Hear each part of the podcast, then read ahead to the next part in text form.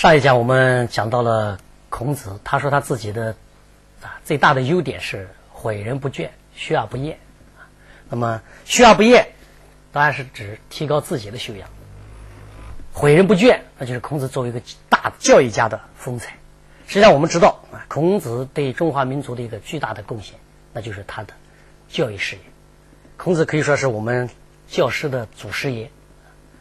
他在中国的历史上是最早开办私学的人物，他的很多的教育思想和教育理念，对我们中国的历史产生了巨大的影响。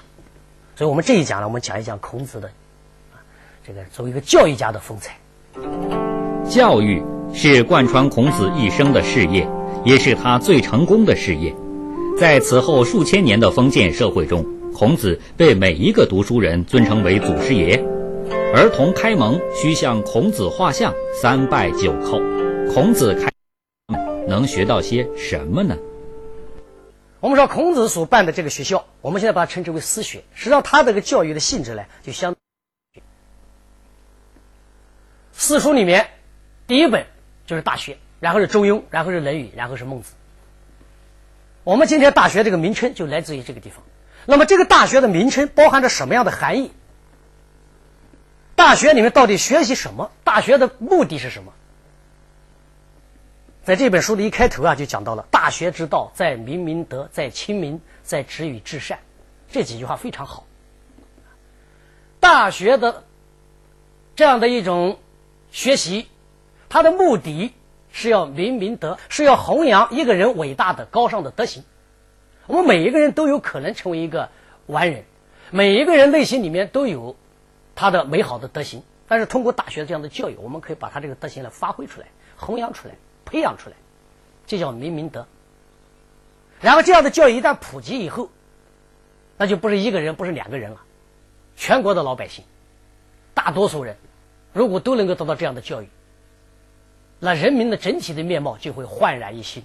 所以在亲民就是在新民。现在上海的《新民晚报》这个“新民”两个字，最早的来源也就从大学中来的。在止于至善，大学这种教育、这种学习，学到什么时候为止？达到我们最高的善、最终的善，到那个时候才停止。止于至善，最高的善，这是对于大学的一个最早的一种阐释。什么叫大学？那么从这个阐释里，我们可以看出来，大学的内涵至少不是我们今天讲的对于技术的学习，不是学技术，不是学手艺。是什么呢？是提高德行，是养成人格，然后改造社会。不是学门手艺去找个工作，不是这样子的。这才是大学的最根本的含义。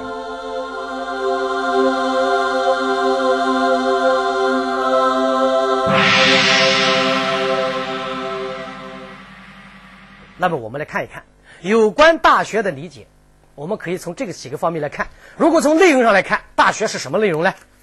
它包括什么样的一种内涵呢？首先，大学，你把这个词颠倒过来，学大。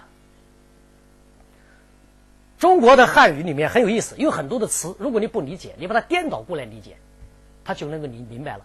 大学就是学大，什么叫学大？学大的东西，不学小的东西。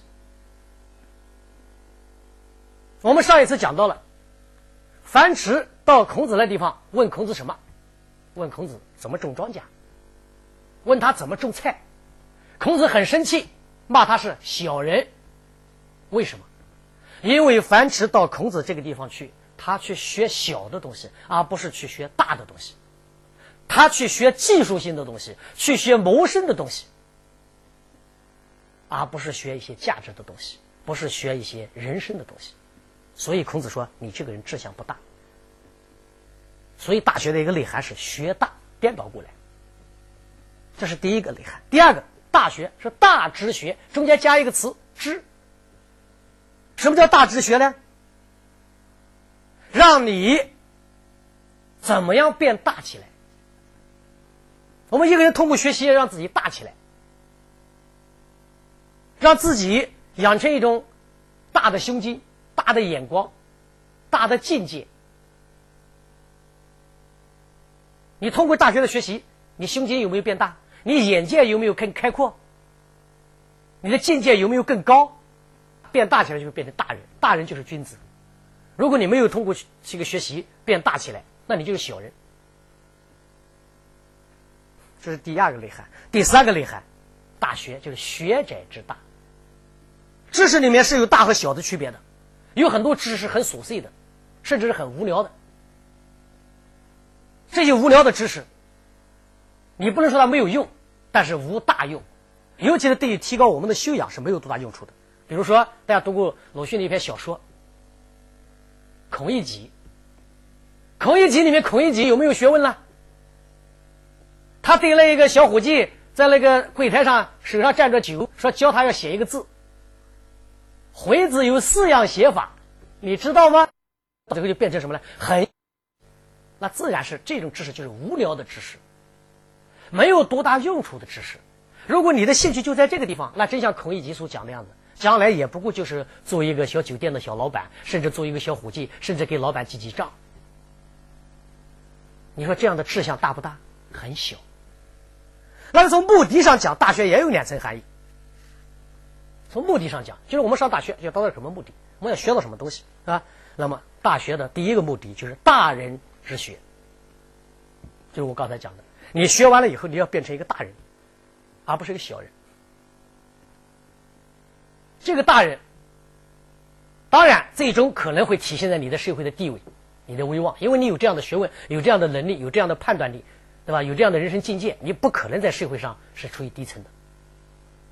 但是最终，他一开始他应该体现的不是社会地位，而是什么呢？是一个人的胸襟，是一个人的志向，是一个人的志趣、趣味，是一个大人的东西，而不是小人的东西。这是第一层。那么第二层，大人大学是什么？大成之学。成就是成功的成呢，大成之学，不是小成。你读了这个东西，不是说哎，读了大学以后，我有了一点小成就，什么小成？比如我学了一门技术，啊，我学了一个手艺，我会使用一个软件了，啊，我具有某一方面的专业的知识了，这都叫小成。任何某一方面的专业的知识都是小成，大成是什么？人格、境界、价值判断力。我们大学学完以后，我们有没有提高我们的价值判断力？我们的是非判断能力有没有提高？这才是真正的重要的东西，也是大学培养的最终的目标。那么，我们综合一下上面的内容和目的，我们看看大学，我想有这么几个类啊几个方面。首先，大学是成人之学，成大人之学。你读完大学，你就成人了，而且你成大人了，应该是这样子的。其次，大学。是让我们大起来，通过大学的学习，我们大起来了，我们高贵起来了，我们有大眼光，有大胸襟，有大志向，有大境界了。这才是大学的真正的内涵啊！所以我说，我们今天大学给你教一门技术，学一门专业知识，然后凭着这个专业知识将来找一份工作，对吧？很多人有了知有了知识，有了技术，但是可以说是没有什么文化的，那就是这个大学的基本的使命是没有完成的。那么第二个，我们讲一个问题：为什么教？我们简单的说，一个概括性的话，大学的教学目的就是让一个人成人，就是变成一个完美的人。这个“成”可以当动词讲，也可以当形容词讲。当动词讲，就是使你成为一个完善的人；当形容词讲，“成”就是完成、完成的人、完美的人。大学的教育就让你成为一个完美的人。孔子曾经啊说过一句很有很啊很好的一句话啊，他说一个人呢，如果仅仅文是不可以的，仅仅直也不行。文胜直则使实啊，直胜文则也。文质彬彬，然后君子。文质彬彬，你看这叫什么气质？这就是大学教育出来的一种气质，文质彬彬的，是不是高雅的？是不是趣味高尚的？是不是光明磊落的？那么要让一个人成人，首先一个人一定是文化人。这个我不是说有文化啊，就是说文化，或者在文化前面加一个字“被文化”。一个人有文化不难，但是一个人变成文化人就很困难。我们花一定的时间，花个三年五年的时间，我们读很多的文化文化类的书，我们可以让自己成为一个有文化的人。四书五经这样的书，我们一般人花个三到五年的时间，你可以把它读一遍的。这个时候，你可以跟别人说：“哎，我是有文化的人了。”你讲孔子，我也知道了，孔子的基本的思想、基本的情况我也了解了。那你有没有文化？有文化，但是有文化的人是不是就是文化人？不是的，文化人一定是有文化信仰的人。文化绝不仅仅是有有有文化知识，他一定要有文化的修养、信仰。我对这个文化，我要有坚持，我有价值观，我对这个文化要有信仰。所以。在孔子的私学里面，他教育学生，就是一个让野蛮人变成文明人的过程。孔子的学生有很多人一开始很野的，人家子路就是野人呐，很野蛮的。他以前干过什么？他当强盗啊！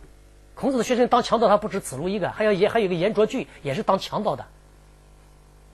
他把他们都叫来，把他们招揽来，通过教育让他们变成了文明人。然后他们做事行为做事文质彬彬，然后他们再也不可能去当强盗了，因为什么呢？他对文化有信仰了，我不可能再做别的事了。那么简单的讲，什么叫做文化？作为动词的文化，就是让一个人文明化，让你文明化了，你整个人就是文化了。我举一个例子，我们现在造一栋房子，或者。啊，弄一个很大的围墙，然后里面放上很多的古代的一些东西。你可以说，这里面这个围墙里面有文化，但是你能不能说这个围墙本身就是文化？不可以。但是你去看看苏州园林，苏州园林你进去你就不能说，哎，这里面有文化，你只能说苏州园林就是文化。人也一样，对吧？你肚子里装了很多文化知识。那不能说明你有文，不能说明你是文化人呐。你只能说你有文化，但是不能说你是文化人。只有你有文化信仰的时候，你才才像苏州园林一样，你不仅仅有文化，而且你同时什么呀？你就是文化。那孔子的教育就是从这一点来讲，什么叫文化的文化？什么叫文化的过程呢？那我们说教育就是让人不断的文化的过程。这个文章当动词讲。我们学电脑，我们知道什么叫格式化，对吧？你把这词换一下，格式是动词，这叫文化，就是让你我要通过教育让人也逐渐的文化起来。那这个过程，文化的过程是什么过程呢？我们简单的讲一下，文化的过程就是脱离人的低级的自然本性，而逐渐的获得文明属性的过程。生活有多种多样的方式啊，有一些生活很不体面啊，有些生活甚至很下流啊，很堕落啊。但有一种生活，它是很体面的，合乎于道德的，是受人尊敬的生活。我们选择哪一种生活方式？你要学会去选择，这就是一个文化的过程。要树立正当的信仰，然后一旦一个人文化了以后，他会怎么样呢？他会觉得。赢得尊敬比去追求物质享受更重要。一个人最重要的就是获得别人的尊敬，获得物质的享受并不很重要，真正重要的是要受人尊敬，过一种体面的、合乎于道德的生活，比过一种富足的生活也更重要。一个文化人肯定要有这样的信仰，一个有文化的人不一定有这样的信仰。但是文化人一定是这样子的，所以孔子他一再讲，是吧？是至于道，而耻恶于恶食者，未足以喻也。他在艰苦的生活里面，他觉得很满足、很愉快。这个我们以后都会讲到。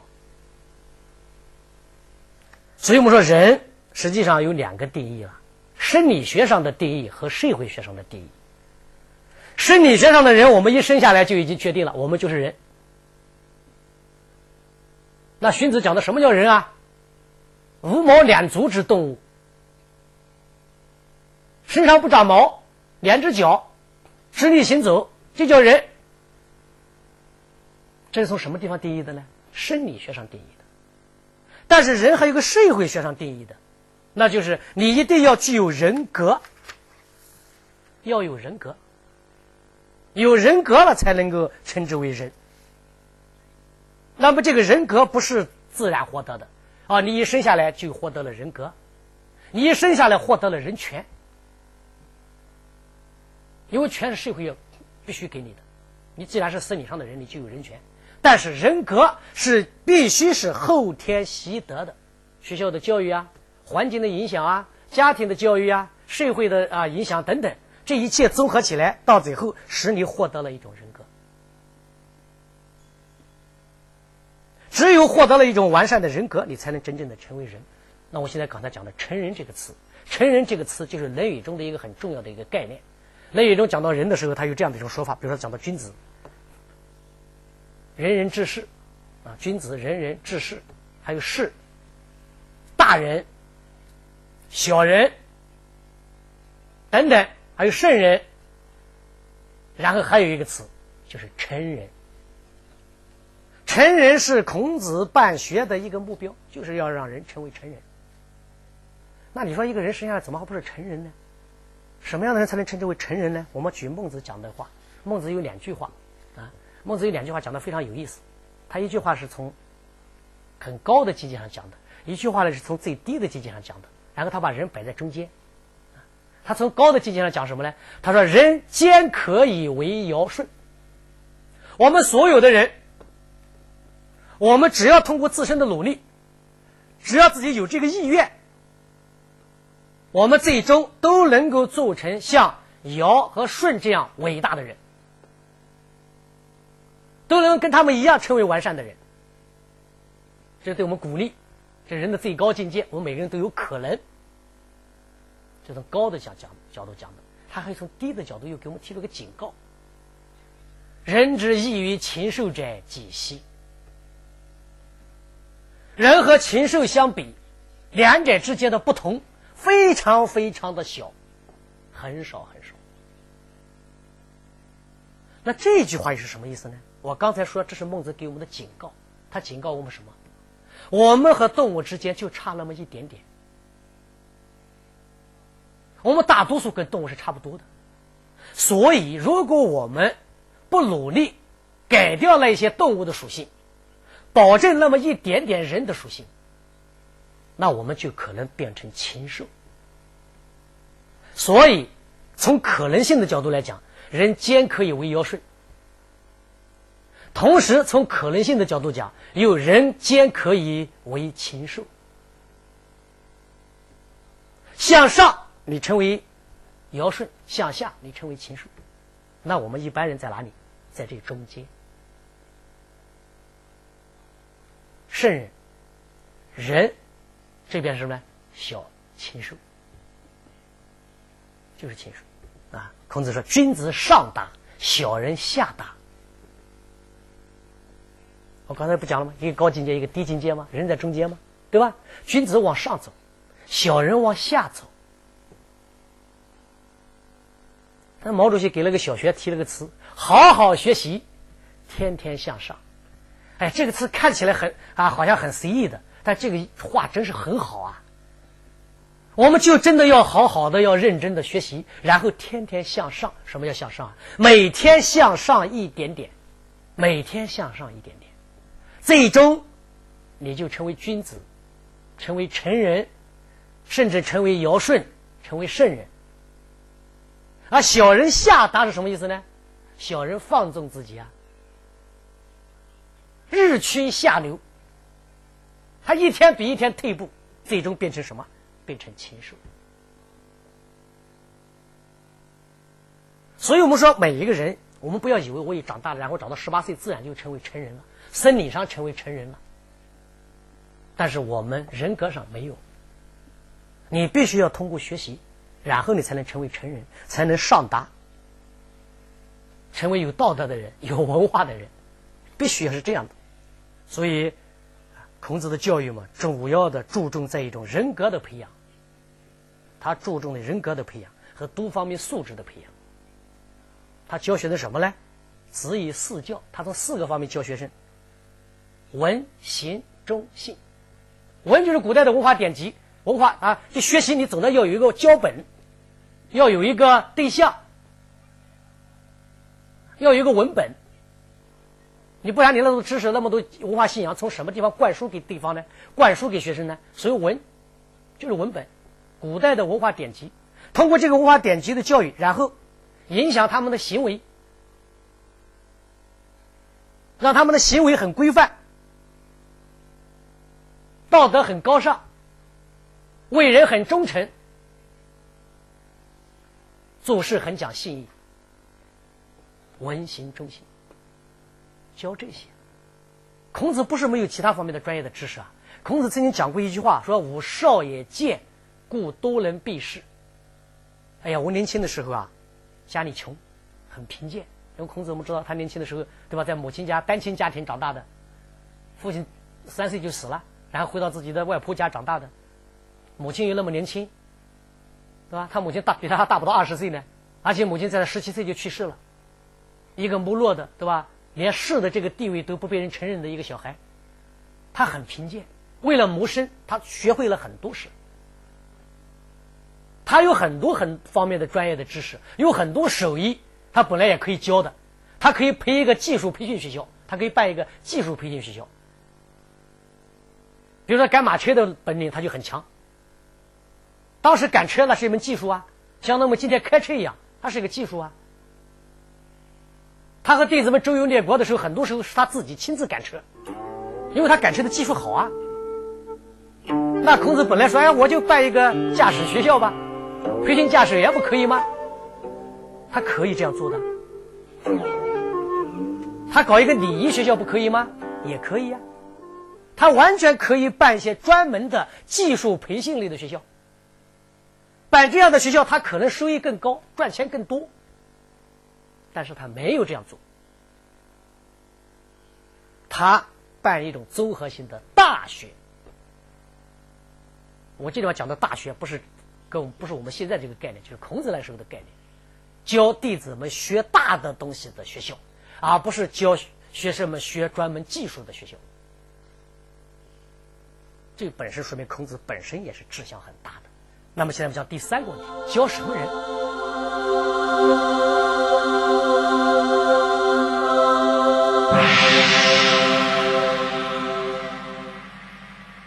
根据《史记·孔子世家》记载，孔子以诗、书、礼、乐教，弟子盖三千焉，深通六艺者七十又二人。三千个弟子，孔子是按照什么样的标准招收的呢？子曰：“自行数修以上，吾未尝无会焉。”束修是一条腊肉干，是当时致见老师的礼物。只要有愿意行束修之礼的，也就是愿意在孔子门下接受教育的，孔子都不会拒绝。因此，孔子把自己招收弟子的标准总结为四个字：有教无类。在孔子之前的学中国的学校，都是官方办的，称之为官学。到了孔子，才出现了私人办学，叫私学。那官方办的学校有哪些人办的呢？比如说周天子办的，然后下面的诸侯国诸侯们办的，这些学校办的学招的是什么学生呢？都是贵族子弟，招的就是贵族子弟，很明确，他不可能找平民子弟。那像严像子路这样子的，像严卓俊这样的强盗，那怎么可能来上学呢？那活笑话。教贵族子弟，教他们什么？教他们一些礼仪，教他们一些周礼，教他们一些诗经。教他们一些基本的从政的能力，他们要做接班人的，对吧？你老子死了，你要接班的，你都是贵族啊，这叫官学，所以他的生源是很单纯的。但是孔子的私学教什么人？在《论语》里面有四个字：有教无类。这真是中国教育史上的一个开天辟地的大事。